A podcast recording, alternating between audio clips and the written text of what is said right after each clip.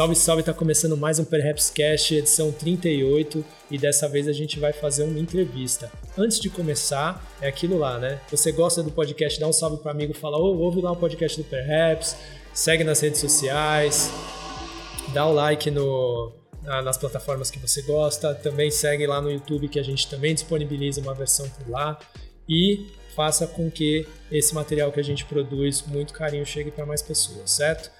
Como eu estava falando, a gente vai ter uma entrevista. Hoje a gente vai falar com o MC, o Thiago Elninho, que lançou o disco Correnteza recentemente. A gente vai trocar ideia com ele e vai saber um pouquinho mais sobre essa obra, certo? Primeiramente, então, salve, salve Elninho, a casa é sua, meu mano. Salve! Massa tá aqui trocando ideia nesse formato novo. É, já dialoguei com vários formatos do Perhaps, acredito que desde lá do início, né? É, meu primeiro, meu primeiro trampo na rua teve muito apoio de vocês, então é um momento de agradecer também. E massa tá aqui trocando essa ideia. Massa tá atravessando o tempo aí, fazendo o que a gente acredita ainda junto. Muito bom. E é da hora que a gente se manteve, né, mano? Que é tão difícil. Tem gente aí Total. que, infelizmente, acaba abandonando aí a música na caminhada, ou especificamente o rap, né? Eu tava lembrando, quando eu tava montando a pauta aqui para conversar contigo, que nosso primeiro encontro foi lá na Holy Club, que hoje em dia nem toca mais rap é, que tava você e o Wallace, né, fazendo um show, uma festa da Elza Cohen e tal. Faz, faz bastante tempo, né, mano? Vamos até denunciar a idade aqui. pô, faz tempo, cara. Aquela foi a primeira vez que eu fui a São Paulo. E para oh, mim, pro Wallace, pô, é, era o, o, o Zoeira, Zoeira Hip Hop. Zoeira, pode crer. E o Zoeira já tinha um nome no Rio, né? Tinha, tinha se mudado para São Paulo e firmado lá, mas aqui era, era uma referência enorme. Então, meio que era daquelas coisas que que é importante você durante a sua carreira ter passado durante algum momento, sabe? Vai que alguém escreva um livro teu um dia, tá ligado? Aí você vai poder colocar lá no livro. Ah, tocou no Zoeira Hip Hop. E foi um momento muito emblemático, porque a gente foi para lá para abrir o primeiro show solo do Rael. E uma semana antes, uma semana antes, não, um mês antes, a apresentação na Role tinha sido o lançamento do. para quem já mordeu cachorro por comida até que eu cheguei longe do homicídio. Então, era uma época bem emblemática pro hip hop, assim. A Rolha era um lugar dos infernos, né, mano? Uma estrutura que não era legal, não, mas foi muito importante pro rap nacional, assim. Muita coisa massa passou por ali e, e foi legal frequentar aquele ambiente ali durante uma época da minha vida, inclusive saudades. Sim, muita saudade. Era bem inferninho lá, né, mano? Era quente. A gente tava falando antes de começar a gravar como tá quente hoje. Mas lá o ar-condicionado não dava conta, né, mano? Era, não, era, era, era embaçado. E tem uns shows lá que, assim, superlotação, a galera passando mal de, de calor. Mas, assim como você falou, pegou uma época efervescente mesmo do rap, né? Porque muita gente, muita gente boa fez, fez show por lá e da hora que vocês também colaram. Porque o Zoeira, é o que você falou, eu nunca colei no Zoeira no Rio de Janeiro. Mas a gente ficava vendo as fotos da Elsa, né? Que além de produtora, ela também fazia imagens. E aí a gente via o quão grande era, o quanto era representativo no Rio de Janeiro. E foi muito legal ter vindo para São Paulo também. Não durou tanto tempo quanto durou no Rio, mas realmente foi marcante e legal esse intercâmbio que ela fazia, né? De trazer a galera do Rio para cá e vice-versa. É, e, e, se você pensar, são duas gerações que exponencialmente catapultaram o rap para algum lugar nesses respectivos é, períodos de tempo, né? Porque o Zoeira aqui foi quem jogou ali, não, não jogou para frente, mas uma das estruturas que possibilitou dar visibilidade para Ramp Family ali, que tinha o Black Alien, Speed, Benegão, o Planet, é, as bandas desse cenário também, que tinham Rapa também de alguma forma ali e tal. Então, e ali pegando ali a transição dessa galera para a galera de Niterói ali, o Quinto Andar começando. Então, o Marechal foi, foi, foi porteiro né, no, no Zoeira né? Foi DJ do Zoeira, então. E aí depois pegou essa geração é, MC da Projota, Rael também aparecendo ali que, que né, a, a, importância desses caras gostem ou não do som que eles fazem é, é gigantesca. E eu particularmente gosto muito do som e gosto muito de como eles se movimentaram porque vejo que eles inventaram tecnologias que depois a gente foi aplicando para também dar estrutura para as nossas carreiras e trabalhar em diversos cantos do país da forma que eles estavam é, expondo ali o jeito de trabalhar, metodologias. Então, muito maneiro, muito maneiro mesmo. Pode crer. Você está em Volta Redonda ainda, né? Estou em Volta Redonda, voltei para cá por causa da pandemia. Legal, mas você estava em São Paulo, uhum. e aí Tava em São Paulo não, né? Eu tava me, me, me estruturando em São Paulo, mas eu já, já estava mais em São Paulo do que aqui. Então, é, acabou que quando a pandemia veio foi, foi bem ruim. O disco anterior, o Pedras, ele estava no, no, no, Pedras of Love Espadas Espelhos, ele saiu em final de 2019 para começar a chegar no ouvido da galera mesmo no, no início de 2020. Então a gente tava. Pô, a gente fez quatro, a gente fez quatro sold em Sesc São Paulo em período de dois meses. Então tava bem maneiro assim a, a, a, o rolê em São Paulo, vários shows rolando, começando essas parcerias musicais, as marcas também se aproximando. E aí vem essa bactéria do cão, essa praga maldita. É, eu ia até te perguntar isso, assim, na verdade ia te fazer duas perguntas. Como é, assim, você ter levado talvez a maior parte da sua carreira, né, estando numa área mais considerada interior, né, do que capital, é, de desafios, né? É claro que a gente tem internet, muito desse rap nova escola do qual você veio é, se beneficiou muito, né, com a internet. Mas acredito eu que talvez a distância também pudesse ter trazido algumas dificuldades para você. E depois eu queria saber contigo como que como que tá com essa pandemia ser artista nesse momento, né? Como está sendo ser artista? Eu sei que é uma pergunta ampla e bem filosofal, uhum. mas eu acredito que assim, por lidar com é, criatividade, inspiração, estar na rua, a dificuldade que seja estando quarentenado, né? Então, essa coisa do interior é louco, assim, porque Volta Redonda, cara, é uma cidade que fica 4, 5 horas de São Paulo, o que não é muito longe, a gente está no meio da Dutra e a duas horas do Rio, da capital. Então, a localização estratégica de Volta Redonda é bem interessante, assim. E acaba que muita coisa que vai do Rio para São Paulo passa por aqui primeiro, e de São Paulo para o Rio passa por aqui primeiro também. Então, em determinado momento, a gente até se beneficiou disso. Então, a gente ficava virando, a gente acabava sendo um para-raio de referências. Isso fez com que a gente se desenvolvesse aqui. Eu chamo Volta Redonda da cidade que não tem MC ruim. Mano, todo mundo aqui é bom, mano. Saca? É, talvez o meu trabalho nesse momento seja o que tenha mais exposição, o maior alcance, mas isso não diz nada sobre, sobre talento artístico mesmo. Diz sobre labuta, trampo mesmo, fazer o corre. E, e oportunidades e sorte também. Mas, cara, aqui todo mundo é muito bom. Todo mundo, é, você ouve e fala, caralho, mano, saca? Que, que se orgulhar mesmo. Mas comercialmente a gente sempre teve uma dificuldade de, de, de, de se movimentar para esses dois, esses dois polos econômicos, é, comerciais, que é o Rio e São Paulo, as capitais. Coisa que os irmãozinhos de São José, por exemplo, têm um problema próximo, mas eles conseguiram quebrar um pouco mais e tal, e a gente aprende muito com eles.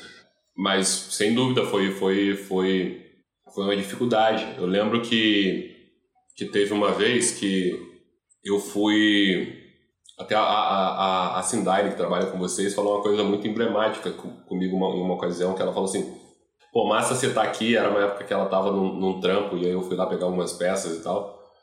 Falou, massa que você tá aqui porque você vai ver, marca atrai marca.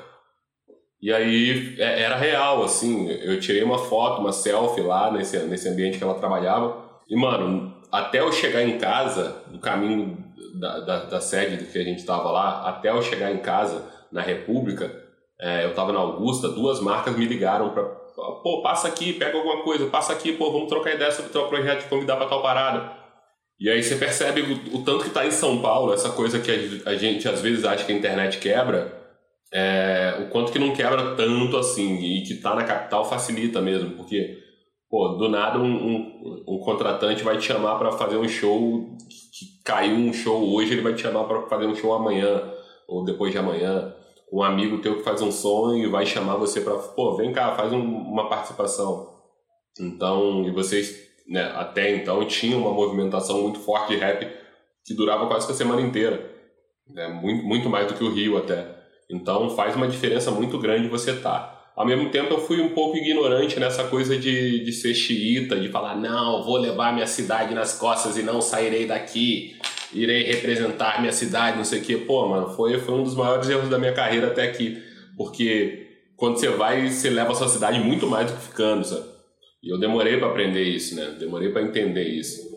Quando a sua cidade é citada num grande veículo, por exemplo, as pessoas geram uma, uma curiosidade de saber o que está acontecendo nesse lugar. Tem Maurinho e Fulano, o que está acontecendo? Tem Maurinho, Fulano e Fulano, o que está acontecendo? Então, é um dificultador mesmo. Mas espero em breve poder voltar para São Paulo porque é um lugar que me trata muito bem, me recebe muito bem. Eu Pô, gosto pra caramba. Eu, eu, não sabia que você tava por aqui, legal saber mesmo, fiquei, mas é... Fiquei é isso que você falou, né? Tipo, infelizmente aquela frase de quem não é visto não é lembrado ainda, ainda tem lá sua, seu fundo de verdade, né? Mas é, é isso, é conectar, real. conectar mesmo, né? É, é, o que você tava falando, né? Tem um beatmaker ali que fez um beat lembrou de você porque viu você em tal lugar. E aqui, por mais que seja uma cidade grande, é, as pessoas acabam estando perto, assim, mais ou menos numa região central da cidade, então vira e mexe, né? Você tem alguém aqui, vai nos rolês, você vê aquelas caras meio que de sempre, assim. Então, Total.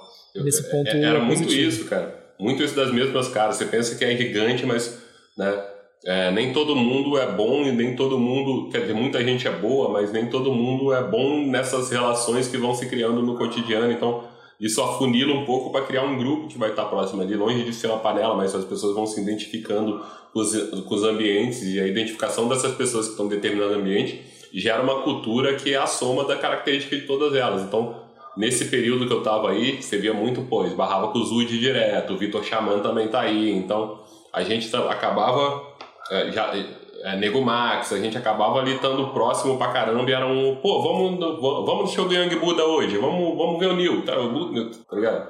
Então acabava que gerava uma coisa que tava ficando interessante. uma movimentação de imigrantes, MCs imigrantes aí em São Paulo tava rolando, que eu tava gostando muito. Tomara que a gente conseguiu retornar isso o mais rápido possível. Terra, somente os mortos conhecem o fim Meu da guerra. Mano, o bagulho tá louco, eles têm sangue nosso nas mãos.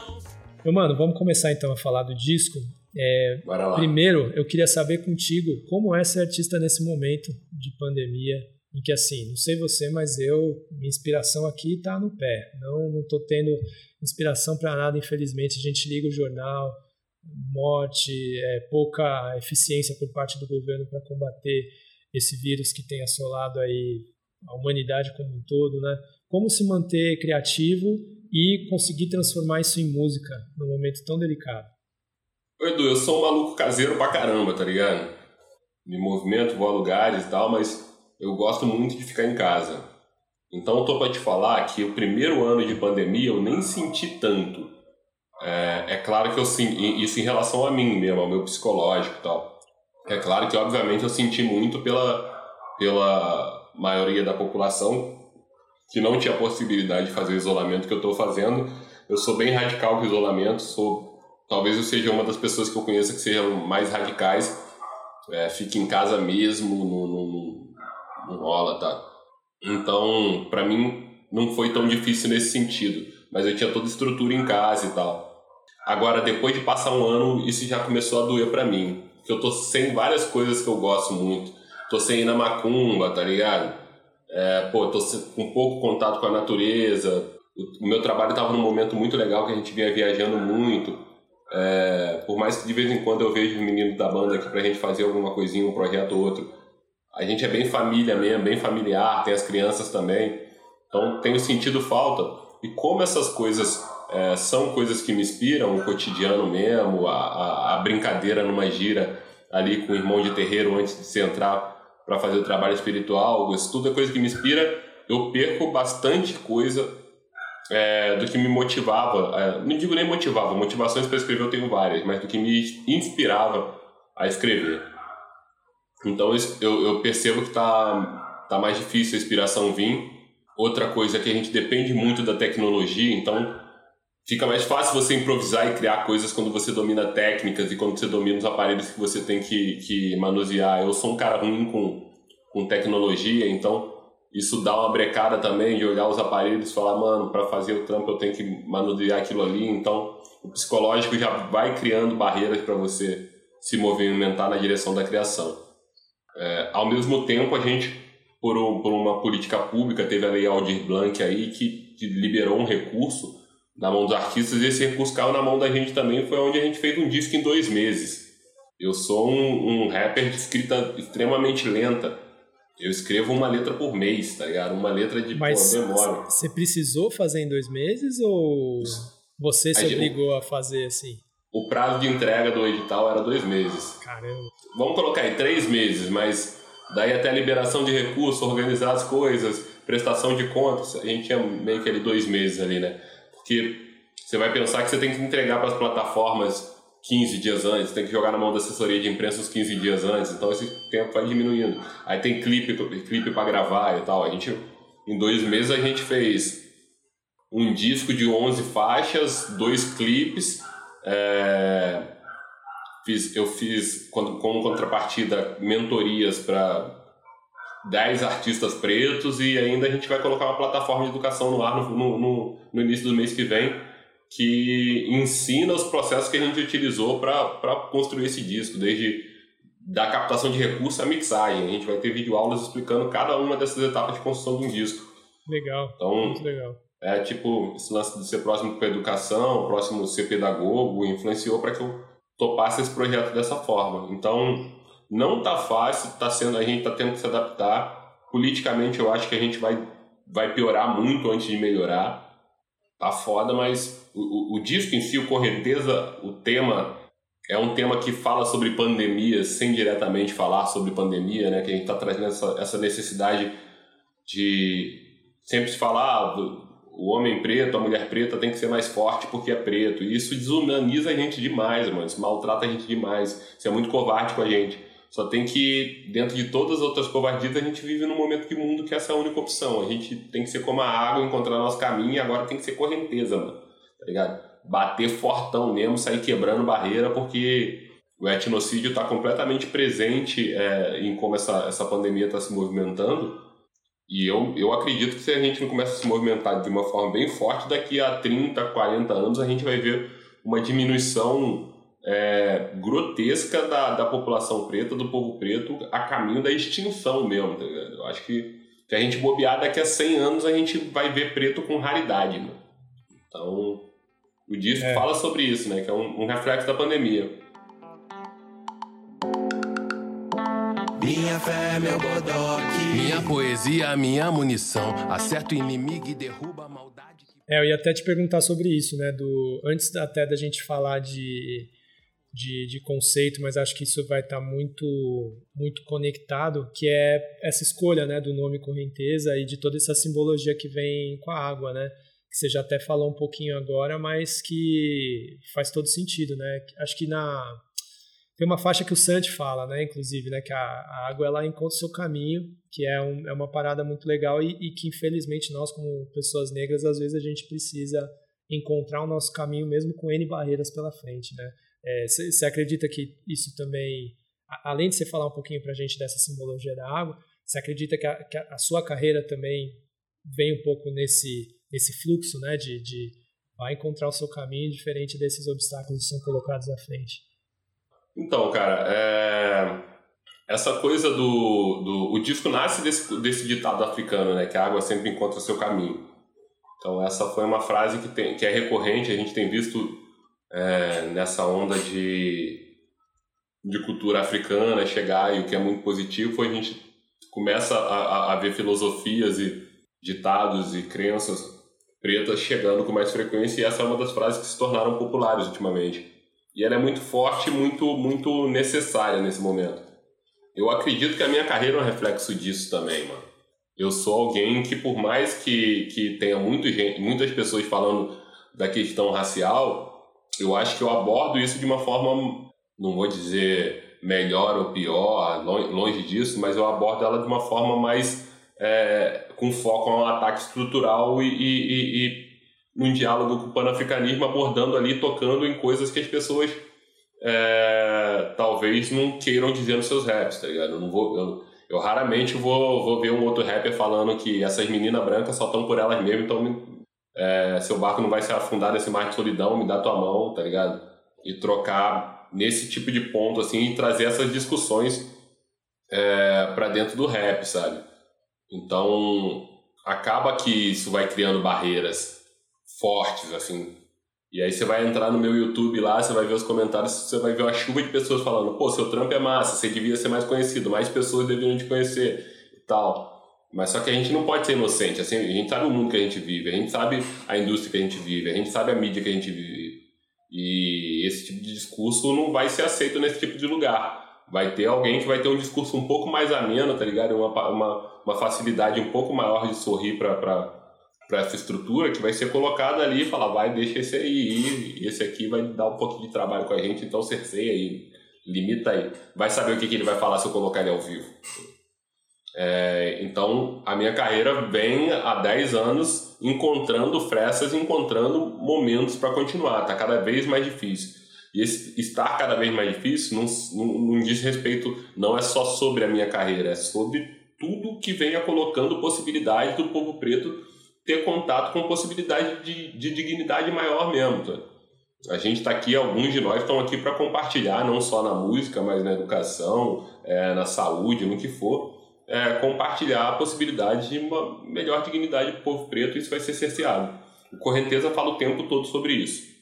Até quando ele está falando ali com mais leveza, ali num love song, uma parada assim, a gente está falando sobre sobre enquanto povo a gente entendeu o quanto a gente é mais forte, o quanto os nossos afetos são necessários, é, o quanto a, as nossas brechas para que a gente se cuide são necessárias e a gente tem que aproveitar essas brechas o máximo possível sem esquecer que daqui a pouco começa outra guerra e no momento que essa outra guerra começa, a gente tem que partir para dentro dela como unidade. E é sobre isso que fala o disco, é sobre isso que fala a correnteza, essa, o guarda-chuva de temas que ele explora. Não, muito bom. Eu quero, depois que a gente entre um pouquinho mais no detalhe de, de algumas faixas específicas, eu até separei algumas perguntas para você, porque eu acho realmente que essa essa sutileza de, de tocar em assuntos muito latentes assim ultimamente, né? Que infelizmente a gente não vê muitos MCs é, encarando mesmo, né? Por serem assuntos difíceis mesmo de, de entrar ou por exigirem um nível ali de, de, de reflexão que talvez as pessoas não, não, não estão se dispondo a fazer nesse momento, né? Mas a gente já fala sobre isso. Eu queria que você falasse um pouquinho de conceito mesmo, né? Que você falou que você teve pouco tempo para fazer o disco, mas, pô, para quem teve dois, três meses, você chegou pesado aí nas ideias, né? Porque você escolheu é, os timbres, os beats, você se aliou a outros artistas que participaram. Você pensou, por exemplo, em trazer o conceito de interlúdio, né? Que é uma coisa muito legal que o rap traz de um, de um, de um momento mais clássico ali, que aos poucos abandona um pouco. Até queria saber sobre isso contigo, se, se você sentiu a necessidade dos interlúdios para contar a sua história ou se é essa homenagem a, a, esse rap mais clássico e traz um Elninho cada vez cantando mais, se soltando mais como artista, né? O, o, o rap está muito presente ali, mas é o Elninho mostrando todas as suas vertentes como artista. Então eu queria que você falasse um pouquinho mais disso, assim, de, de, de conceito e essas escolhas todas que você trouxe para o disco antes de entrar nos detalhes das letras mesmo. Massa, massa. Então, cara, foi, foi essa coisa, assim, porque quando a pandemia começou, eu estava trabalhando um disco que eu amo muito. Eu, eu, eu, eu acho o Pedras um disco muito feliz na minha caminhada, cara. E é foda quando você faz um trabalho que você fala, cara, eu acho que aqui eu acertei. Eu acho que todo artista vai ter algum disco, algum momento que ele vai falar, acertei para além do que eu acho que, que as minhas técnicas e as minhas competências podem acertar de novo, sabe? Eu falei, pô, eu tenho que explorar esse disco e trabalhar ele porque eu dei sorte, fiz um, um baita discão.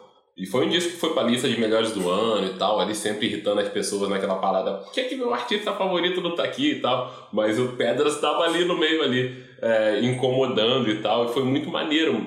A gente começou a fazer shows com sold out, coisas que eu nunca tive na minha carreira. Falei, mano, eu quero trabalhar isso aí porque artisticamente tá maneiro e porque comercial também, comercialmente também esse disco tá me trazendo retorno. Quando eu vi, mano, que eu tava no meio de uma pandemia, sem grana, tá ligado? E que eu não ia ter possibilidade mais de trabalhar esse disco, falei, cara, alguma saída vai ter que ser dada. E surgiu o Audio Blank e a saída foi outro disco. Eu entrei para fazer o Correnteza sem vontade de fazer um outro disco, mano. Sem, sabe? Sem, sem a felicidade de fazer um outro disco. E aí eu posso fazer, falar isso com tranquilidade. É, isso nada tem a ver com o amor que eu tenho pelo Correnteza hoje, depois que ele está pronto. Mas é um disco que nasceu é, sem eu ter vontade de fazer um outro disco.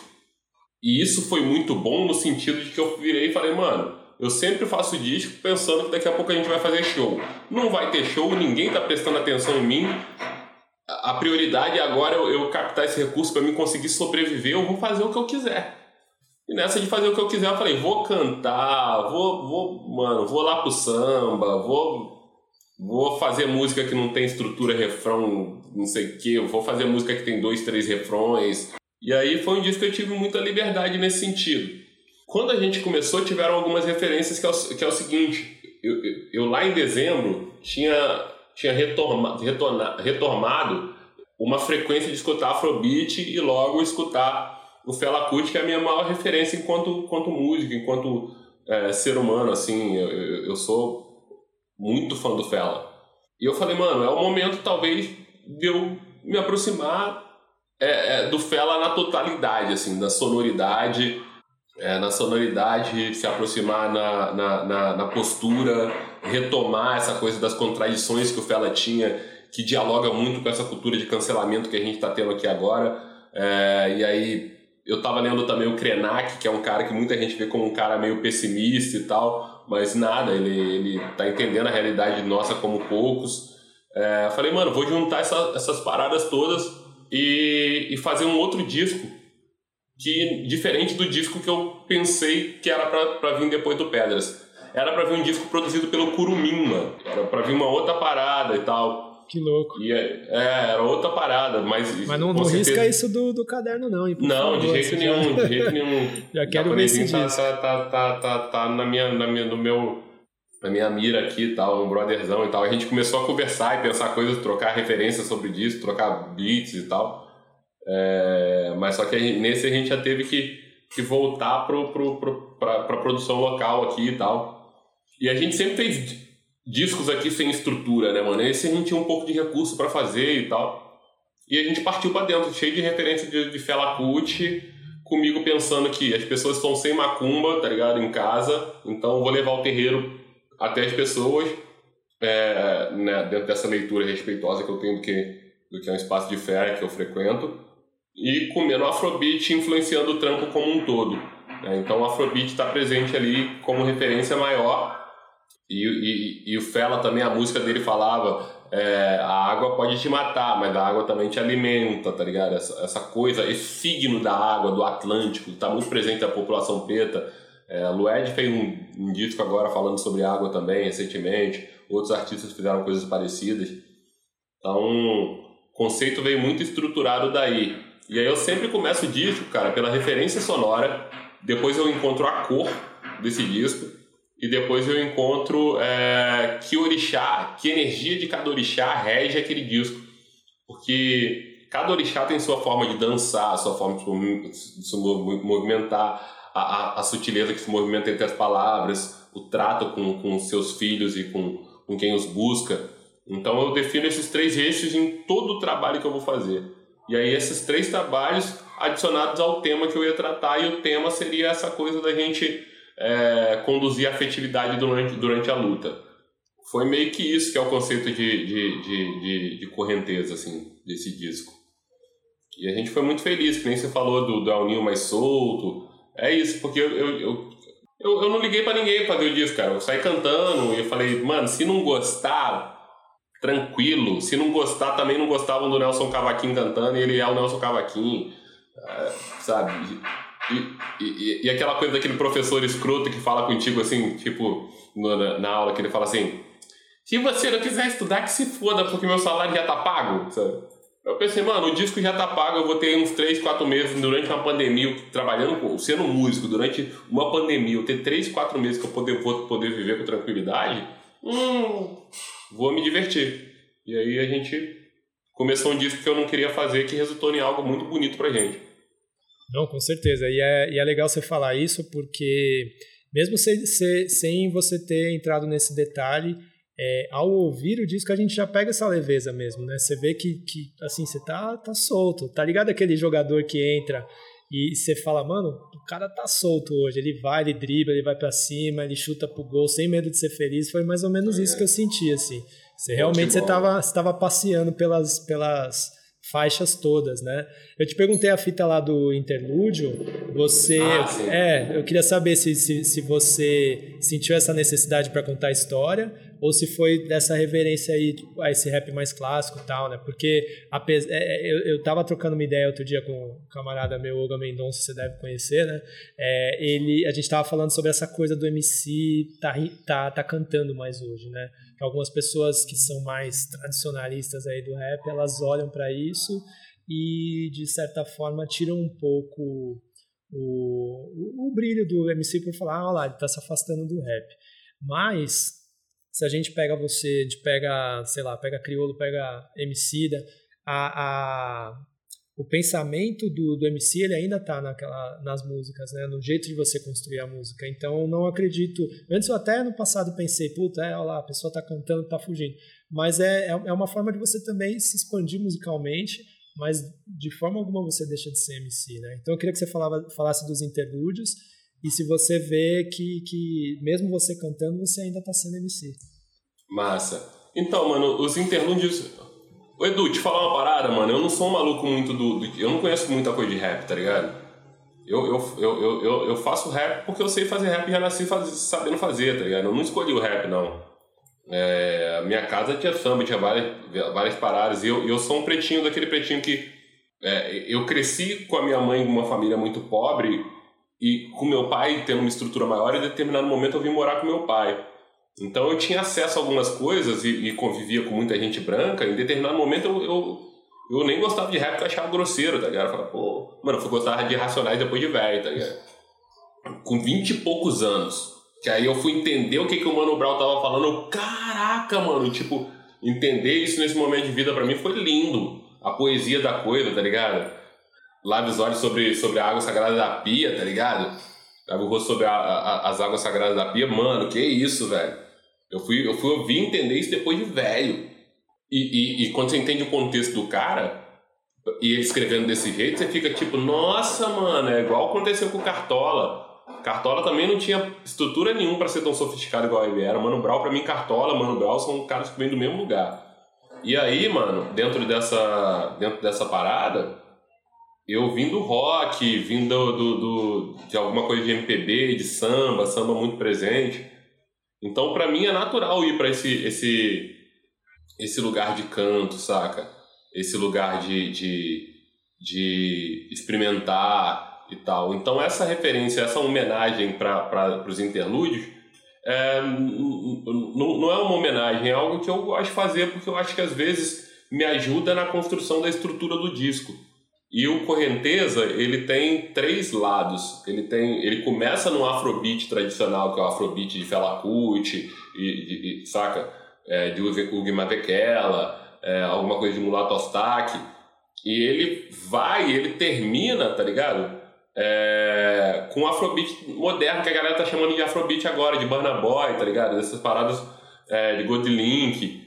Então, tipo, eu queria ter essa ponte relacional que, que atravessasse o disco. Então tem um interlúdio lá no, no final que deixa a música que é mais é, afrobeat é, atual separada e tem um, um, um, um interlúdio que separa os dois personagens que eu tenho, que é o Elninho, que hoje em dia o Elninho se fundiu ao Thiago, e o Nego Rei, que o Santos cita na música que ele participa. O Nego Rei é onde eu faço rap de Bragadócio, que é uma coisa que eu não fazia na minha carreira, de brincar, de se divertir mais e tal. Então, esses interlúdios servem mais para falar, ó, aqui é o lado A, aqui é o lado B, aqui é o lado C. E dar uma resumida no que foi tratado no, no, nas músicas anteriores para quem é, esteja escutando o disco, também poder dar uma respirada, às vezes está no papo retão, dar uma respirada, aí vem a DAI, o barulhinho de água, se relaxar e tal. Então, muito daí. Não foi uma homenagem, não, mas eu gosto muito de interlúdio, todos os meus discos têm. É, todos os meus discos têm interlúdio. E essa coisa do, do, do, do, da galera pegar no pé de quando o MC começa a cantar muito, isso é muito chato, né, mano? É muito chato porque a gente durante muito tempo sofreu uma crítica sobre o rap brasileiro não ter uma, uma identidade, saca? E dentro dessa identidade, é, tudo bem que você seja apaixonado por boom bap, mas a gente não pode esquecer que é um ritmo que nasceu lá com os caras e chegando aqui, ele vai sofrer algumas influências. Eu digo até que o rap acústico, tá ligado? O rap acústico a galera critica muito, é algo. Não dá para ser inocente e achar que isso não ia acontecer em algum momento, porque nossa cultura é completamente influenciada e ligada ao violão.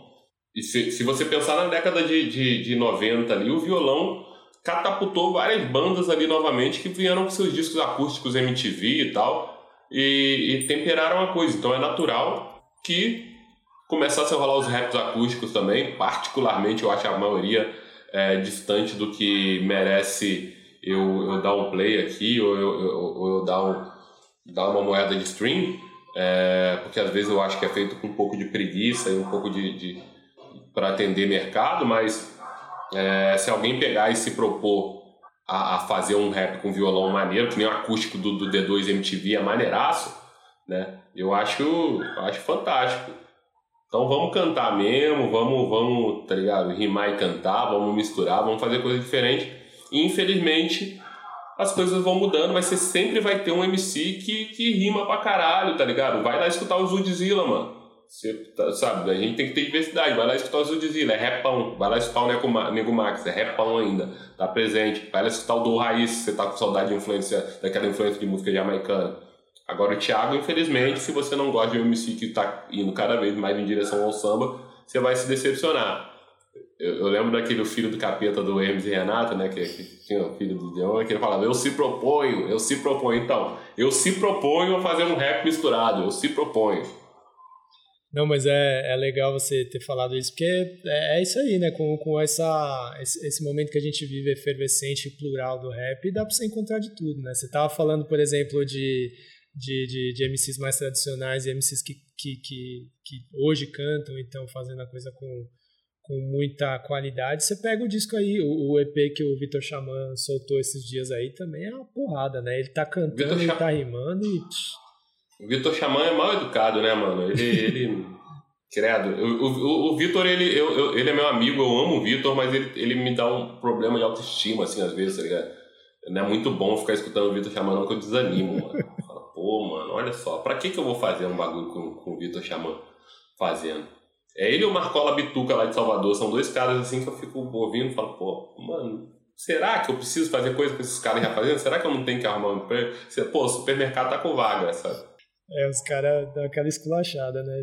Já... É, eles são demais, mano. São Pode demais. crer, com certeza. Eu trago ideias pra adiar o fim do mundo quando aos olhos de Gaia nosso fim é necessário. É, a gente estava falando sobre. Você também comentou esse lance né, do, do, do, rap no Brasil encontrar sua identidade. E, e, e aí você falou né, que você está se aproximando do, do samba e você citou o acústico do D2, né, que, que é um cara aí que sempre batalhou para estar tá mesclando aí o rap com o samba. É, eu, eu, eu, super concordo contigo também, né, que o, o rap no Brasil ele precisa de identidade mas eu acho legal que além do, do, do samba que você traz à sua música, você também está trazendo muito esses elementos da, da, das religiões de matriz africana também, né? Que Sim. tem até uma letra que você fala, né? Na verdade, a primeira, né? Eu até fiz uma anotação aqui que foi um, um, um, momento ali que me chamou a atenção em Bodoc, né? Que não vem não vem chamar de guia os seus adereços, né? Que também de certa forma não deixa de ser aí uma, uma, uma cutucada em em MC que aparece ali cheio de guia, mas também não está correndo pelo certo ali, né, nas coisas que ele está falando. É, já, já tem um tempo que você está trazendo né, essas influências na, nas suas letras, mas cada vez elas vêm de um, de um jeito mais natural, assim, né? Vem, assim, você está falando de um assunto, aí você encaixa ali uma, uma referência, depois você volta para outro tema lá na frente. É, eu, eu, eu, queria saber contigo, assim, é, se você consegue perceber né, que você está fazendo uma coisa muito sua ali, né, mesclando essas duas coisas, e o quão difícil para você é escrever trazendo esses elementos, ou se você já atingiu um nível assim que já está muito natural, está muito orgânico para você. Mano, em determinado momento ali, quando eu conheci a Umbanda, depois o Candomblé em 2016, eu fiz o Filho de Deus que Dança, que era um EP que só falava sobre isso centrado, era o tema central, assim. É que nem pessoa que entra na faculdade, mano. Acabou de entrar na faculdade, Principalmente se eu for muito humilde de periferia, só quer falar daquilo, velho. Tá ligado? Você vira chato. Eu lembro que, que era igual eu quando eu aprendi a falar retórica. Falando assim, mano, retórica, retórica, tá ligado? Aí você, você amigo, eu tenho um amigo meu, o Cássio, aqui virou e falou assim: palavrinha nova, foi, amigo? Tá falando toda hora de palavra. E tem várias, né, mano? Você aprende aqui que é dialética, né, mano? Dialética, mano. A dialética das coisas. E aí você fica nesse lugar. Mas eu, eu eu, depois desse EP, que eu era ali o MC Gospel da Macumba, eu, eu, eu tive minha vivência no terreiro e eu sempre fui muito honesto com o que eu escrevi, o que eu estava vivendo. E hoje eu acredito no terreiro mais do que aquele espaço, mais do que você ir lá pro terreiro fazer os trabalhos, eu acredito no que você aprende com os orixás e coloca no seu cotidiano. Então o orixá vai, vai surgir, vai atuar nas coisas naturais da sua vida, tá ligado? De você comer um prato de comida e não desperdiçar aquele prato de comida. Esse tipo de coisa, de você tratar as pessoas um pouco melhor, se esforçar, refletir, tentar entender o que o seu orixá de frente é, tá tentando te ensinar ali, é, mais que necessariamente do que você falar dos ritos. Então é por isso que eu acho que tá surgindo, surgem essas referências ao, ao, ao culto aos orixás de uma forma mais natural na minha música hoje porque tá mais natural na minha vida também. Já não é novidade, sabe? Já é uma realidade de, de, de elemento, uma realidade de, de acesso ali que eu tenho que, de algo que melhora a minha qualidade de vida. Então eu trago assim, de uma forma muito leve. E tem um rap desse disco que eu falo, se não, é, eu faço rap de terreiro sem macumba, não é um rap da Unim. Isso é porque a galera, uma, um período, deu uma criticada nisso também, Fala, mano, vai vir mais cotidiano, mas eu não tenho vontade de deixar de falar disso também. Eu vou falar disso pra caramba, porque eu sei que tem uma galera que fica muito feliz e eu fico muito feliz quando aquele momento do show. Tem show, Edu, que eu percebo que tem muito macumbeiro, eu paro de cantar rap, começo a bater palma e cantar os pontos, todo mundo dança, é divertidaço, mano. É muito bonito, assim, muito maneiro. E é isso, essa coisa da guia dos adereços, eu nunca faço rap falando de rap, tá ligado? Nunca é pra um outro MC, assim, nunca foi, sabe? Talvez Afro Samurai Guerreiro Ninja, que tá nesse disco que eu resgatei lá do perfil Pineapple e fiz outra versão, ela talvez seja a minha única música falando de MC para MC, mas a gente tá vivendo um momento chatão de todo mundo achar que pode ser macumbeiro agora, mano, e falar, pô, vou pro terreiro. E isso vem muito da questão das pessoas tentarem vender a ideia de que elas não são racistas. Então vem uma galera é, é, dessa esquerda festiva e fala assim, não, nem racista eu sou, eu vou na Umbanda, sabe? Então, tipo, e aí coloca guia para aparecer bem no rolê, tá ligado? Vai pro rolê, vai pra festa de guia, tá ligado? Ali, para aparecer ali e tal. E aí é isso que eu questiono, tá ligado? Não é adereço o bagulho, mano.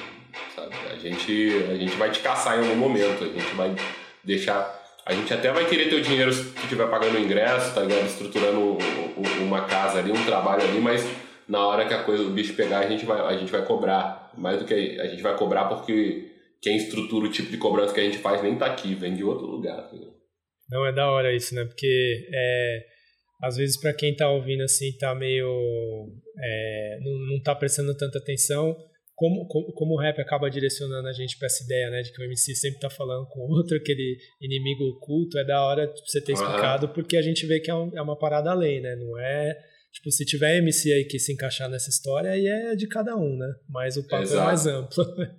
é, é legal você tocar nisso, mano, porque é o seguinte, assim, isso também referencia até o tipo de relação que eu tenho dentro do rap. Eu não sou MC que anda muito com os outros MCs, que eu chego perto dos caras e eu não sei o que falar, mano. Não tem muita pauta. O cara vai chegar e vai falar: Mano, tu escutou aquele disco do Busta Rhymes lá de 1996 que ele faz aquela rima assim e tal. Eu falo, mano, eu nem falo inglês e. e, e...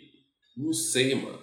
Perdi eu a tenho referência. problema de memória, eu não guardo o nome do, do, do disco, cara, desculpa. Eu não sei. E aí, saca? Mas, aí... é da, mas, mas, é da hora também, tipo, uma parada que você tá falando aqui que é, você falou, né, que você tá com uma carreira aí de 10 anos. Lá atrás, eu notava que os MCs, eles eram, eles tinham mais essa pegada mesmo, de só ouço rap, tá ligado? Tipo, é rap pelo rap já era. Mas hoje em dia acho que eu até tô vendo aí mais gente fazendo um pouco como você, assim, de tipo, não, a raiz é do samba, tá ligado? Não, eu tô Sim. ouvindo afrobeat agora, tô ouvindo jazz, tô ouvindo sei lá, forró, que seja. É, porque isso expande né, a sua seu conhecimento musical, expande as possibilidades do que você vai trazer para sua música. Senão você ficar quadrado, né? É muito bom. Assim como é bom também ter os MCs que são. Mano, quando eu encontro com o Neto, cara, o Neto do Síntese, o Neto fala coisas de músicas que ele fica falando assim, às vezes ele fala assim, pô, conhece aquele Leonin de tal lugar, tal, com MC pá, participação do cara que é de Detroit e tal, aí você sente a influência de Nova York nesse som? Eu falo, sim, mano. Fale mais sobre isso, tá ligado? Mas na essa verdade, aula não tô entendendo né? porra nenhuma, tá ligado? Pode tipo, crer. eu acho bom que tenha esses, esses, esses dois tipos de gente, tá ligado? E mais tipos de gente. É, a gente tá precisando dos MC para entender de música clássica também. Pá, tá precisando de MC para os indígenas chegando agora também. Pô, diversidade é uma coisa maravilhosa, mano. Maravilhosa. Diversidade sempre foi maravilhosa, tá ligado? O que nunca foi maravilhoso é o estupro que, que europeu fez com o mundo, tá ligado? Para que, que a gente tenha alguns signos de, de, de diversidade que, se, que vem através desses estupros. Mas as formas que a gente tem de misturar, de ser diferente e tal, eu, eu acho fantástico, tá ligado? As nuances. Sim, pode crer.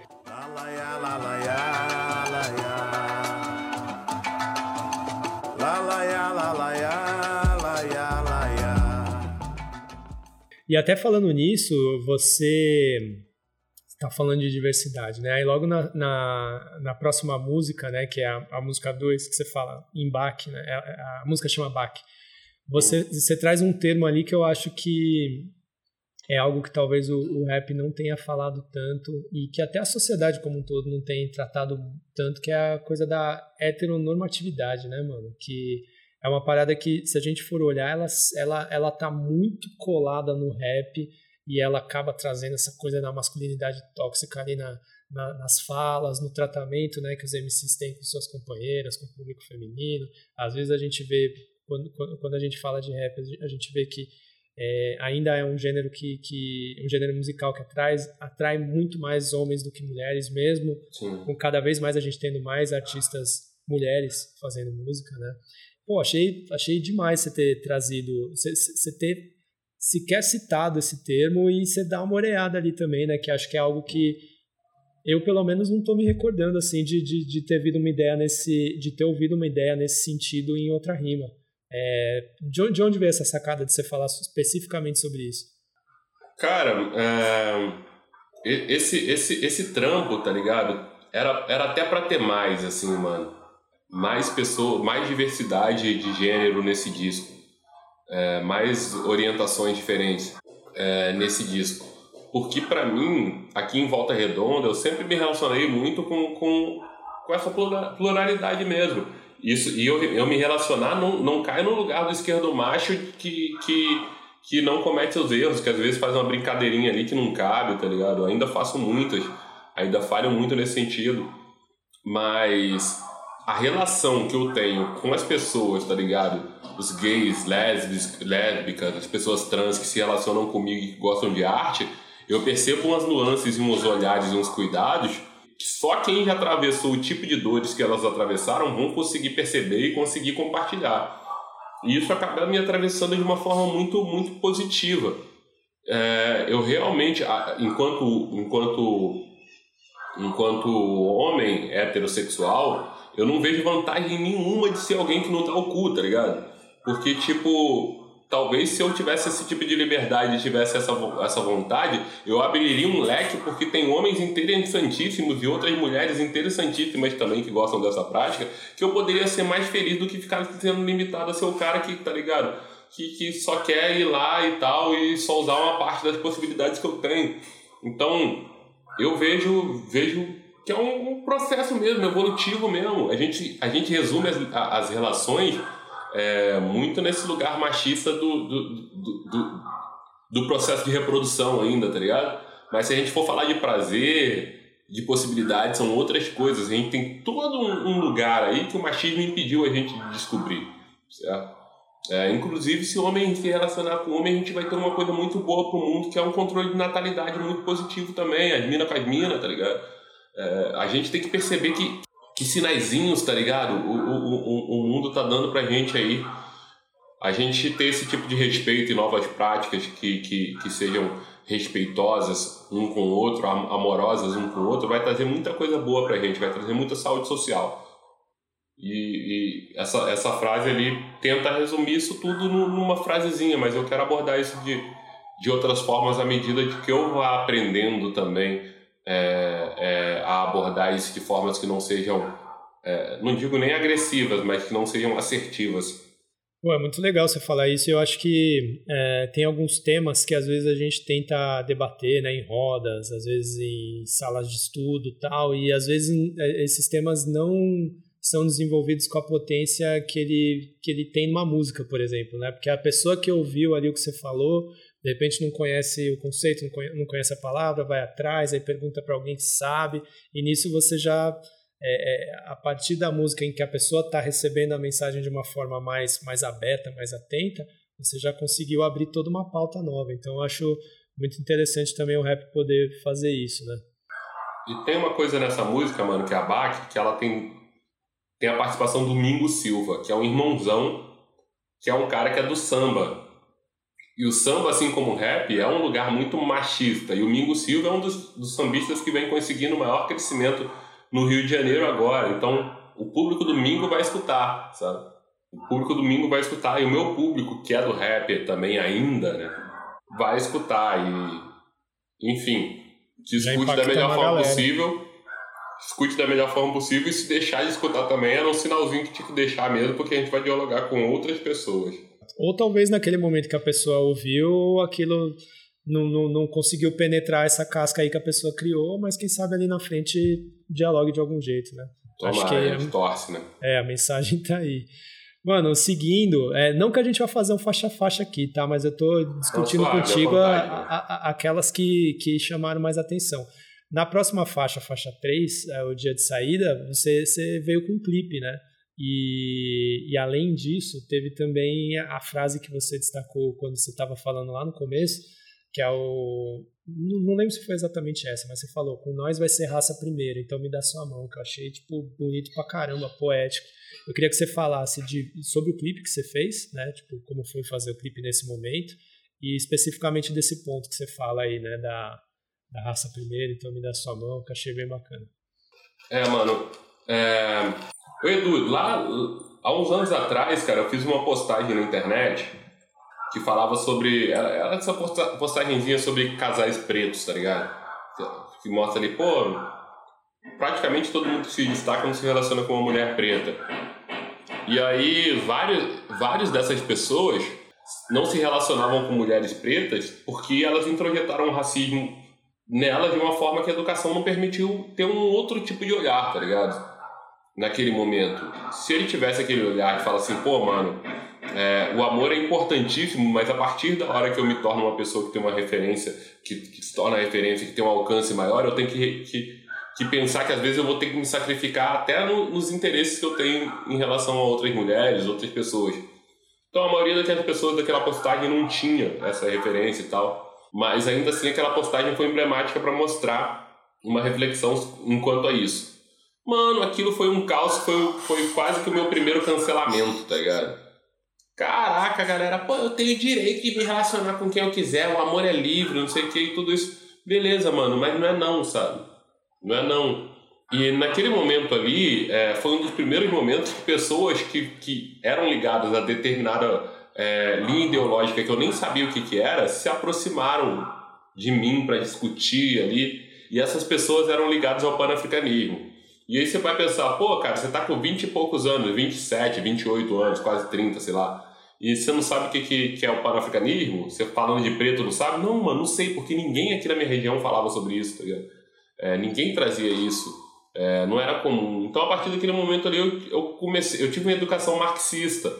E essa educação marxista trouxe muitas coisas positivas, mas também, depois de um tempo, eu passei, passei a ouvir falar: pô, beleza, Marx, beleza, mas o que, que só tem eu de preto aqui? Então, aquele momento ali daquela, daquela rima, é essa proximidade que hoje eu tenho com o panafricanismo, sabe?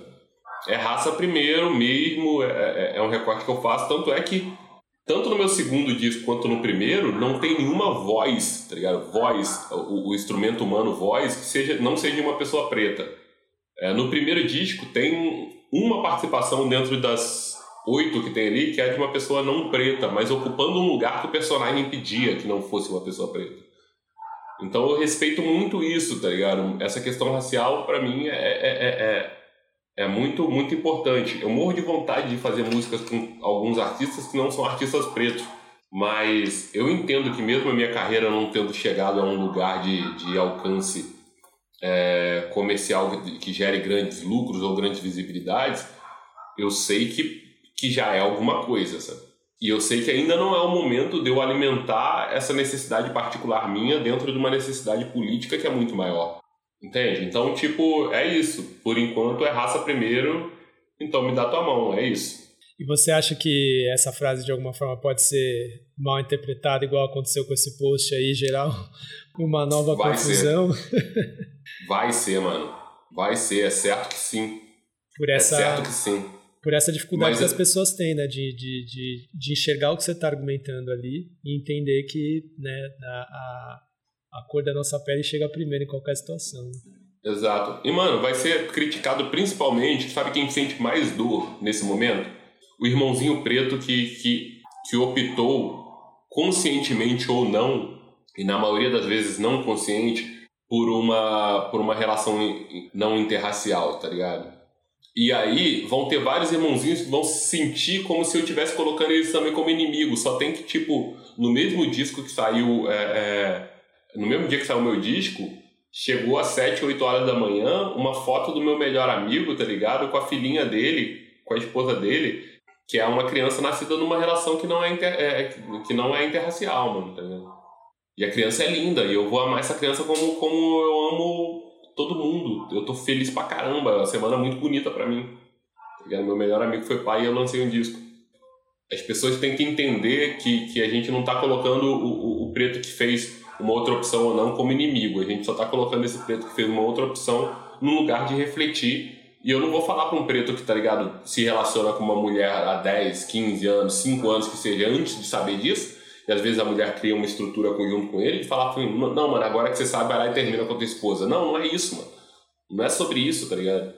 Às vezes tem histórias muito, constru... muito bonitas construídas a partir daí, mas o irmão não vai ter, às vezes, a paciência de ouvir uma entrevista no Perhaps, ou, ou ler outras entrevistas, ou, ou, outros educadores e artistas, ou pessoas que compartilharam esse tipo de informação, de perceber que eu não estou criticando ele diretamente. Talvez eu estou criticando o que a maioria desses tipos de relações representam, sabe? E que a gente tem um horizonte utópico onde se a gente não conseguir, enquanto povo, se unir e, e, e e se amar mesmo, sabe? Porque a gente não se ama ainda, a gente vai ser extinto. E quando eu falo de extinto, eu não falo de uma coisa subjetiva, eu falo de uma prática aceleradíssima que, que a gente está vendo o genocídio da população preta se dando agora, nesse, nesse momento. Não, e que já vem de uma política de embranquecimento lá de trás, né? Lá quando Total. trouxeram os imigrantes, tentando faz, é, realmente é, apagar né, qualquer vestígio vindo do continente africano. Né?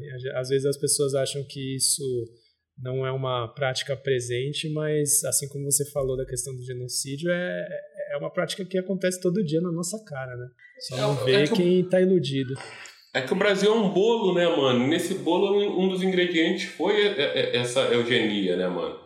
Então, tipo, as pessoas às vezes falam que o Brasil é um lugar que deu errado. Eu não sei quem fala isso, mano. Não sei quem, quem tem essa frase é, e usa de forma recorrente.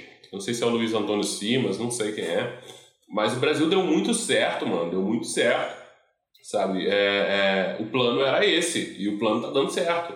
Quem planejou o Brasil é alguém que odeia preto, que odeia mulher, que odeia pobre, que odeia indígena, tá ligado? Não foi a gente que planejou esse lugar. Pode crer, senão estaria, estaria muito diferente, né? Exato, a gente, a gente tá num lugar, a gente tá num, num território indígena, tá ligado? Construído por pretos e, e administrado e, e, gerando lucro para pessoas brancas. Não tem como isso aqui dar certo. Não tem ainda como. Tem, ainda tem a cara da mesma colônia lá de, de 1500, né, mano? Exato. É, muito sangue vai ter que rolar, muita, muita luta vai ter que rolar num tempo que a gente já não tem mais, para que isso aqui se torne um lugar, no mínimo, possível para sorrisos que não sejam sorrisos que se esquecem da grande desgraça em que vivemos. Pode crer. Fica difícil viver sem se revoltar todo dia, né, mano? E até Exato. falando nisso, você já faz uma bela ponte aí para a próxima música, que é Dengo, que eu nem, nem tenho uma grande pergunta específica, mas eu acho que é um grande acalanto assim que você traz no disco, né? Porque é, é, uma, é uma, uma música muito bonita, assim, que eu particularmente acho que você superou nela, assim, que acho que foi a música que eu ouvi no repeat, eu falei, mano, eu posso morar nessa música, que o disco tá da hora, mas eu posso morar nessa música, tá ligado? Queria que você falasse um pouquinho mais sobre ela de forma aberta mesmo, assim, que achei uma baita composição. Cara, tem um bagulho que talvez para quem não conheça é, é, essa, essa, esse corre de música que chama Spotify for Artists que é uma ferramenta que a gente artista tem para ir lá no Spotify, ver que música que tá mais tocando, que música que tá nas playlists e tal. E se juntar todas as músicas, os plays de todas as músicas, não dá metade do que Dengo já teve. E aí no, no ranking de todos os tempos das músicas que eu já fiz que são mais escutadas, tá lá em primeiro Pedagoginga, Filhos do Sol, Dengo, sabe? Eu falo, cara, já tá aqui nesse lugar, então acredito que realmente Dengo seja uma dessas músicas que eu consegui, consegui realmente me superar, daquelas que você fala, daquelas que não adianta você planejar fazer outra. Eu falo, mano, só com sorte, tá ligado? Essa aí o, o, o, essa aí o Oxum meteu a mão e falou assim, filho, eu vou, vou te, te, te, ajudar a fazer um bagulho aqui pra você conseguir pagar a conta pro resto da sua vida e as pessoas não se esquecerem de você quando você estiver mais quietinho. E é uma música bem bonita mesmo, tem o Zé Manuel, que é o Olha que bonito, cara. O Zé Manuel foi o artista que eu mais ouvi durante a, a, a, a pandemia. A gente virou amigo durante a pandemia e ele já está no meu trabalho, então é um recorte desse tempo também, um registro histórico desse tempo diferente. E Dengo eu fui, fiz um cara muito inspirado naquela coisa de estar tá em Salvador, cara, semanas antes da pandemia começar. Eu estava em Salvador depois de, de semanas em São Paulo e eu queria dizer para São Paulo tanto que é bonito ela abraçar o, o o Nordeste que tem nela, tá ligado? Então é uma música que fala de relacionamentos entre pessoas, entre um homem e uma mulher e tal, das relações de afeto ali, mas também é uma música que fala sobre um lugar, sabe? Fala sobre, sobre é, o que, que a gente aqui no Sudeste representa, o tipo de relação que a gente constrói e o tipo de afeto que o Nordeste propicia a gente, tá ligado? De uma, de, do 2 de fevereiro, que é uma festa bem importante lá no, no, no em Salvador, que gente, se, se tu chega de peito aberto achando que é uma coisa, você chega lá e vê que é outra, mas se tiver paciência, você percebe que essa outra coisa que é, é tão bonita ou mais do que a que você achava que poderia ser. É, é, é dengo mesmo, com várias coisas, com cidades, com locais, com pessoas, com ideias. Carinho mesmo. É, eu acho que é muito. Eu não, eu não, não consigo muito, muito resumir dengo, sabe? Foi, nasceu só da inspiração, né? Mas acho que um, um, tipo de música dessa não. Acho que não, tem muito o que explicar, né? Acho que é uma coisa muito de sentimento, de você ouvir e falar: caramba, mano, essa música é, é realmente um dengo, né? É uma, realmente aquela música que você ouve e, tipo, traz uma sensação boa tal. E que acaba sendo também um, um algo importante de estar naquele disco ali que, que também é, bota a mão em questões mais, mais densas, como por exemplo na, na, na música seguinte, né? Você fala em vampiros veganos, é, tem uma pergunta que ecoa muito na música, né? Que é quanto vale a vida lá no Carrefour? É, não Eu lembra, não falei essa palavra que você falou aí não. O quê? Esse nome que você falou eu não falei esse nome Pois é, não. verdade. Nem deveríamos falar, mas enfim. É, mas a gente isso mas você fez referência a, a, a, esse caso que foi algo muito chocante, né? Até pelo fato de terem sido registradas imagens né, da, da, da morte de um homem negro que foi praticamente linchado é, na frente de todo de, de, outras pessoas e uma delas foi lá e filmou e isso acabou ganhando o, o jornal jornais pelo, pelo Brasil inteiro e até internacionalmente. Mas é mais um corpo preto exposto à violência né e virando pauta de para a grande mídia que na verdade pouco faz em relação ao combate do racismo e ao combate desse extermínio da população preta né. Mas é um assunto que você toca de uma forma também. É, você está dando uma olhada, mas é, vem, vem numa musicalidade ali forte, vem, vem, vem com uma poética bem presente. É, e mais uma vez, assim como a gente estava falando de, de outras faixas e até do álbum como um todo, é, você conseguiu falar de um tema que eu também não vi muitos outros MCs falando a respeito, de um jeito muito. É, que passa mensagem mas que, que vem numa sutileza também, né? É, o, quão, o quão difícil foi falar sobre esse assunto e como, como foi encaixar com tanta sutileza dentro de uma música algo que, assim, eu, eu até então não conseguia pensar em uma forma leve de se falar do assunto. Mano, muito da estrutura do Correnteza tem a ver com pedras, flechas, lanças, espadas e espelhos. Essa música, Vampiros Veganos, é uma música que eu considero música irmã e completamente irmã de Os Pretinho Bem do disco anterior. Né? Que também fala de uma parada muito tensa, é, que eram os moleques pretos que foram executados, você lembra desse caso? De cinco moleques aqui no Rio e tal. E da família dos 80 tiros. Sim. Então, tipo, eu queria falar sobre, sobre isso, só quero ver o pretinho bem. E essa também trouxe ali a coisa do vampiro vegano e muito dessa coisa do parem de nos matar, tá ligado, mano? Pô, não, que inocência, cara. Para, não, não vão parar, é um plano, tá ligado? Faz, dá lucro para eles, é o que alimenta os filhotes de guru deles, tá ligado? É, não vão parar de nos matar. Então, trazer a Ludon ali, a Luciane, com a voz dela que é carregada de dor, mas gritando, falando, mano, eu, eu sofri pra caramba, mas minha voz ainda tem a doçura que, que não vai mais ser a doçura que você vai receber se me pagar um salário mínimo pra cuidar dos seus filhos, tá ligado? É, é sobre isso, sabe? É sobre, sobre a gente não se sujeitar mais a lugares e a qualidade que a gente tem à disposição de quem está executando a gente, matando a gente o tempo todo. E foi muito natural, muito pela questão do beat do, do V-Box também, dele, dele, dele oferecer essa possibilidade de eu falar do, do desse caso. É, o beat sempre me diz o que, que eu vou falar, né? eu não posso desrespeitar o beat. Ele falava para mim, falar, cara, é, seja fluido como se você estivesse falando com alguém que seja da sua família que não tem é, a dimensão política do que aconteceu, quase didático, mas não deixe de falar, sabe? Então, foi daí. É, é, tipo como se alguém puxasse esse assunto num, num, num, num, churrasco de família. Eu não vou querer jogar água no chope dos outros, água na cerveja dos outros, sabe?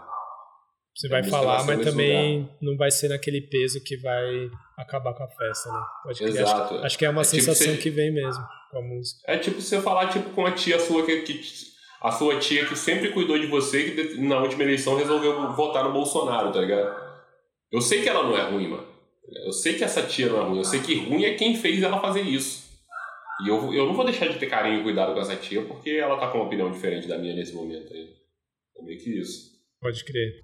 Pô, você abriu duas, duas questões interessantes aí. A primeira que eu queria saber é que você falasse um pouco mais da parte de, de produção mesmo, né? Quem que você trouxe para fazer a, os beats e e como foi escolher esses beats.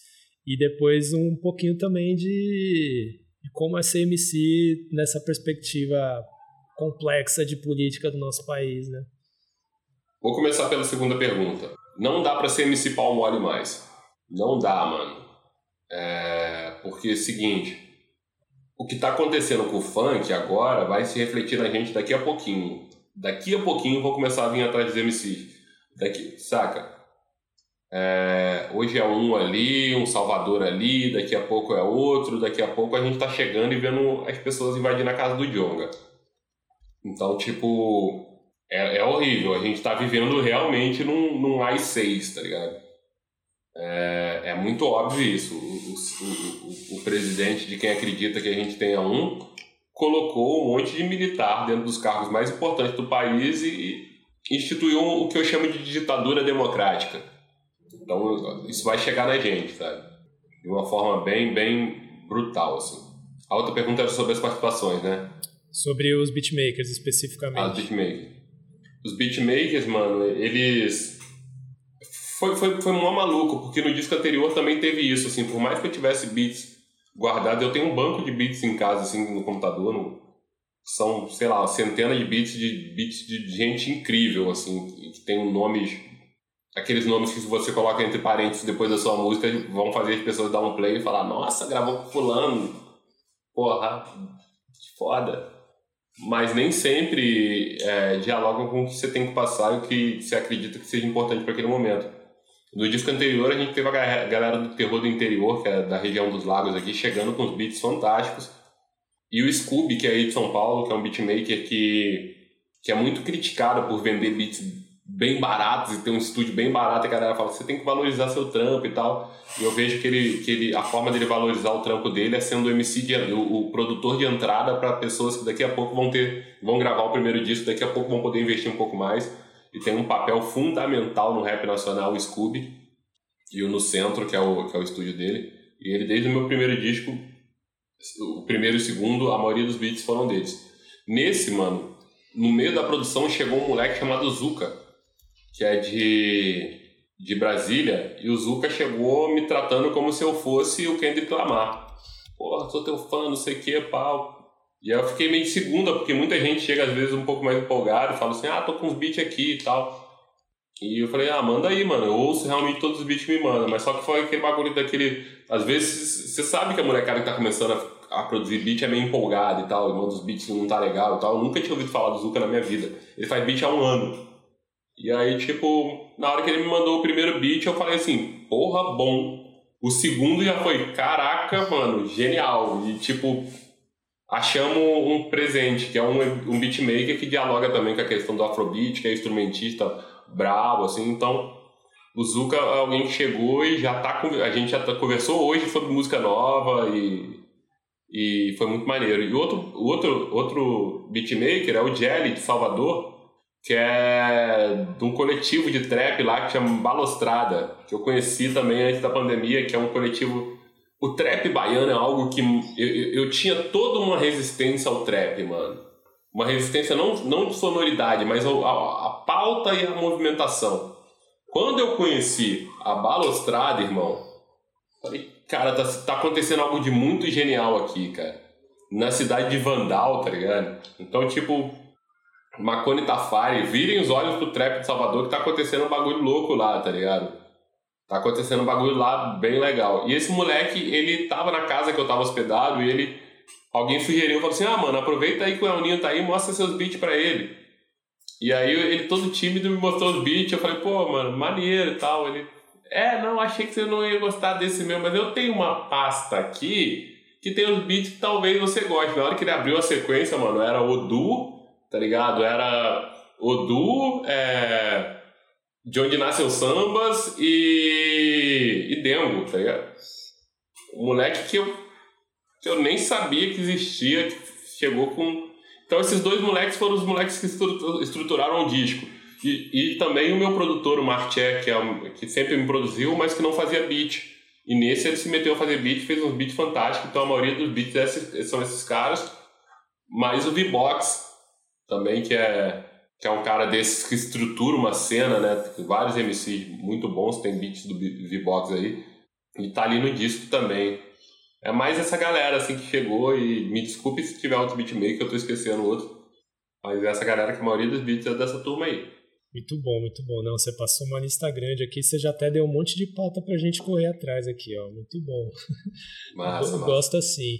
É, a última música que eu queria falar, mas óbvio que depois se você quiser citar alguma outra, casa é sua, tá ligado? é, a Afro Samurai Guerreiro Ninja, o retorno, né? Que é você voltando a falar desse tema. Eu achei muito da hora quando você falou sobre o rolê do Bushido de Negão, né? Que Bushido, quem não sabe, é esse código de conduta do samurai. E a cultura hip hop, ela tem também o seu código de conduta que, se a gente for olhar hoje, a coisa tá bem bem abandonada, infelizmente, né? Porque o, tá o, difícil. É, o rap ele, ele nasceu muito conectado com a cultura hip hop, mas a, a sensação é, é, de que hoje ele cada vez vira só um gênero musical, abandonando esses conceitos que fizeram ele se tornar o que é, né? Então eu queria Total. que você falasse um pouquinho mais desse conceito aí do Bushido de Negão, que eu achei muito, muito firmeza. Cara, isso veio na hora que eu tava gravando na mente. Tá ligado? Tem hora que a gente tava gravando ali o micro hack, aí você fica. Aí tem aquele tempo ali que você fica sem graça ali, tá, tá indo, você fala, pô. E aí veio essa coisa do Bushido de Negão tá ligado? Tipo, foi muito natural, mas fez todo sentido, assim, porque é isso, né? Saber sair, saber chegar. E essa música tem muito disso, assim. Tem um comentário de, de, de na versão anterior de alguém que chegou e falou assim: é, quando a sua mãe pergunta o que, que você será quando crescer, Afro Samurai Guerreiro Ninja. E é muito desse lugar do, do moleque de perifa que vê um anime mesmo e fala: pô, anime é coisa de, de japonês, gente branca, do que for, não, pô, vai, vai fazer outra coisa, vai arrumar um emprego. E você fala, não, mano, vai assistir os animes, o tanto que anime é ligado aos pretos, cara. Tanto que a gente gosta do Dragon Ball, tá ligado? Porque passava na TV aberta e a gente tinha essa possibilidade aí de assistir, tanto que. Tá E essa música, eu não sou um grande fã de Uten Clan, mas essa música é a minha música que eu, que eu trago as coisas que eu gosto de Uten Clan, saca? Pra, pra, pra, pra esse som. E o, o Tenclan tem muito esse lance do Bushido mesmo, da cultura samurai, da cultura oriental, do Kung Fu. É, então eu quis trazer isso pro disco ali, talvez no que é o, o, o, o boom bap que salva. Aquele maluco fala, lá, porra, menino, é só um disco, não tem nenhum boom bap. Tem sim. Tem sim, tem um. É essa música aí. Sempre tem o um mala que fala isso. Cadê o boom bap do disco? Vai ter, mano, vai ter. Não vi, encontrei com ele ainda não, mas daqui a pouco vai ter. O, o, o, o, tá traindo o movimento. É, então. É, mas, é, mas dizem que quando você tem. É, pra você ter uma medida de sucesso, é importante você ter o hater ali, né? Te cobrando de algumas Sim. coisas. Você falar, ah, o bagulho tá batendo mesmo na galera, né? Sim. Mano, é, assim, sobre, sobre, as, sobre as letras que eu queria te perguntar alguma coisa, acho que eu já perguntei sobre todas. Talvez aí caberia um, um comentário sobre Correnteza parte 1 e 2, que eu achei legal você fazer essa divisão. E, e talvez falar da última faixa, né? Pra, que a, acredito eu que você tenha pensado em um conceito para fazer o, o, fechamento né, de, de, da história, né? Mas é, que chamou Du, né? Que você até citou agora há pouco. Mas fica à vontade também. Se você também não quiser falar delas, quiser falar de outras, só pra gente ah. fechar esse, esse, esse universo aí do, de correnteza. Pô, mano, então. A minha faixa favorita do disco, as minhas faixas, são a Bodoque e De Onde Nascem os Sambas.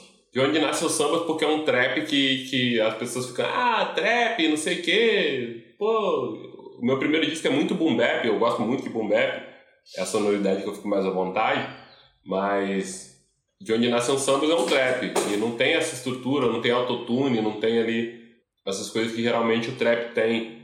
Então é só pra meio que dar uma cutucada na galera mais velha aí e falar, pô, deixa a molecada em paz, tá ligado? Deixa a molecada em paz. É, a molecada tá no auge de idade de, de, de viver coisas, de experimentar coisas, tá ligado? E de transar com coisas, tá ligado? Você tá chato assim porque você casou com sua mulher, hoje em dia você nem transa mais, tá ligado? Então, tipo, existem várias formas da gente fazer coisas positivas se a gente abrir e, e, dar liberdade dos moleques ensinarem coisas pra gente também.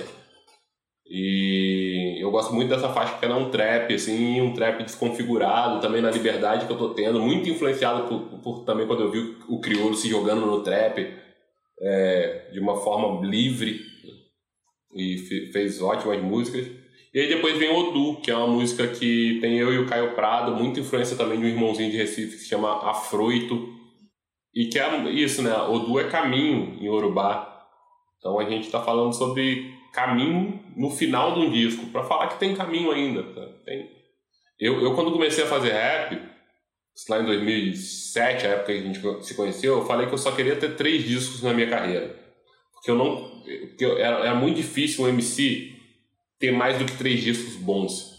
E eu ainda acho isso? A gente gasta muita pauta, muito, as letras longas, muita técnica ali, é difícil se renovar, principalmente depois do seu primeiro e segundo disco, quando você deu o seu melhor engravidado pela energia da juventude. Eu não vou, eu vou ter mais, mais de três discos, e quem gosta de rap aí para pra pensar, e nem todo mundo é o Kendrick Lamar. Raros são Kendrick Lamar, Jay-Z, tá ligado? que vão ter, ter mais de, de dois discos bons. Sabe? Vão ter outros bons momentos ali, uma música ou outra, mas disco inteiro, bom mesmo, tá ligado? Tipo, quem tem vários, tá ligado? É difícil ter, mano. É, nem o Eminem, que é um MC que, que se eu falar mal do Eminem, tá ligado? Aparece uma problema, carta bomba né? na sua casa, sabe? Pode crer. Nem o Eminem tem três discos bons, tá ligado? Sim, verdade, concordo. Não tem. É, tem dois, tá? O, o fã do Eminem. É. Depois vocês brigam comigo no Twitter. Sim. Aí, sim. então é isso, assim. Tipo, eu queria ter três discos. Quando eu tava terminando esse disco, eu falei assim: eu, tenho, eu ainda tenho coisas para falar e coisas para aprender, então eu posso ter mais um, então ainda tem caminho, então tem Odu ainda. E aí, essa música fala sobre isso, desse momento da gente escutar esse afrobeat mais moderno, é, do trap, falar, pô, eu, eu também posso dialogar com isso. Se, se eu sentir que eu tenho possibilidade de fazer isso de forma sincera. Bom, muito bom, acho muito legal, ainda mais no momento que a gente vive, né, você finalizar abrindo um caminho, apontando um caminho, né, dizendo que ele, ele pode estar lá, né, se a gente quiser. Sim, sim. Porque é, é aquela mensagem de esperança que não não, não, não tá prometendo nada, mas está dizendo, ó, tem, tem um rumo ali pra gente Nossa. ir, né? Se der, vai. Se der, vai. Se a gente organizar direitinho. Pode crer. Meu mano, muito obrigado. É, foi um prazer conversar contigo. Realmente foi um, um, disco muito bonito aí que você lançou. Muito legal ter conseguido acessar é, os detalhes, né? as entranhas aí dessa produção, porque realmente é, é um disco para se ouvir várias vezes, porque a cada vez que você ouve é aquele disco que te traz alguma coisa nova, seja um, um instrumento novo ali que você pegou, uma sonoridade diferente, seja uma frase que no primeiro momento passou batida e na outra ela destaca para você. Então eu acho que ele, ele assim, é um, é um disco muito bonito e muito cheio de, de essência no momento em que a gente precisa né, de, de discos honestos e, e, que, e que nasceram do amor mesmo, né? Que a gente vê você falando com muito amor e com, com é, muito cuidado ali de todos os elementos que você trouxe a ele e, e quando se ouve é muito perceptível logo de cara que foi um disco é, que nasceu no amor mesmo, né? Então, estou muito, tô muito feliz da gente ter feito essa conversa hoje. Quem curte Thiago, Thiago Euninho, só procurar no Perhaps, a gente tem trocentos textos sobre ele, sobre a, as outras produções dele, mas muito legal a gente ter feito essa conversa hoje, que não seja a última, com certeza a gente vai falar muito mais aí. Tamo aí, me chama frente. aí sobre... É, não? Vamos falar sobre o que vocês quiserem. Da hora. Receita vegetariana, sobre invasão extraterrestre, sobre o urso polar do, do sertão. Tá Pan-africanismo também. Da hora. Da hora demais. Mas é isso, meu mano. Deixa o seu salve final, é um prazerzaço. Quando quiser, é só chegar e falar, Edu, vamos falar aí que tá, tem essa pauta aqui e a gente troca uma ideia. Massa. Pô, eu queria só agradecer mesmo. Eu acho que escutar a música, mano, quando a gente escuta um artista, é fazer companhia a esse artista, tá ligado? De alguma forma. E quando as pessoas dizem que, que escutaram a minha música, eu me sinto, me sinto acompanhado, me sinto alguém que não tá falando as coisas pro vazio. Então eu queria agradecer muito, muito mesmo as pessoas que não estão me deixando falar pro nada.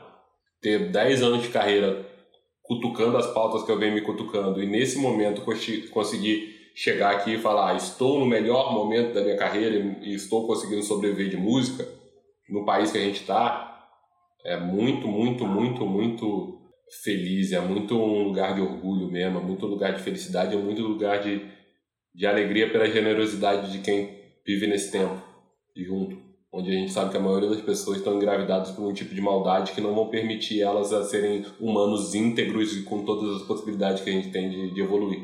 Então, só agradeço. Da hora demais. Então sigam o Thiago Euninho nas plataformas, a gente vai colocar aí no descritivo do postagem, seja no site ou seja na, nas plataformas digitais. Ouçam sua música, deem bastante play aí pro Thiago Euninho, que é assim que hoje é, os artistas têm conseguido minimamente manter uma, uma renda, já que a gente não está podendo nem como público frequentar shows e nem os artistas fazerem seus shows. Espero eu que no futuro a gente consiga ver um show desse disco que vai ser com certeza demais, ainda mais a Uninho estando aqui em São Paulo, facilita um pouco a vida, né não?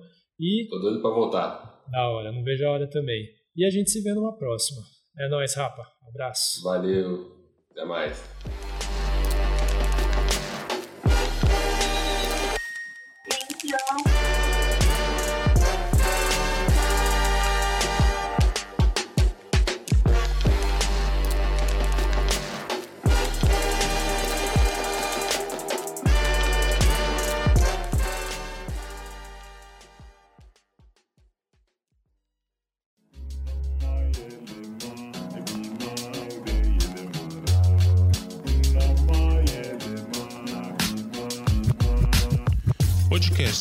Editado por Voz Ativa Produções.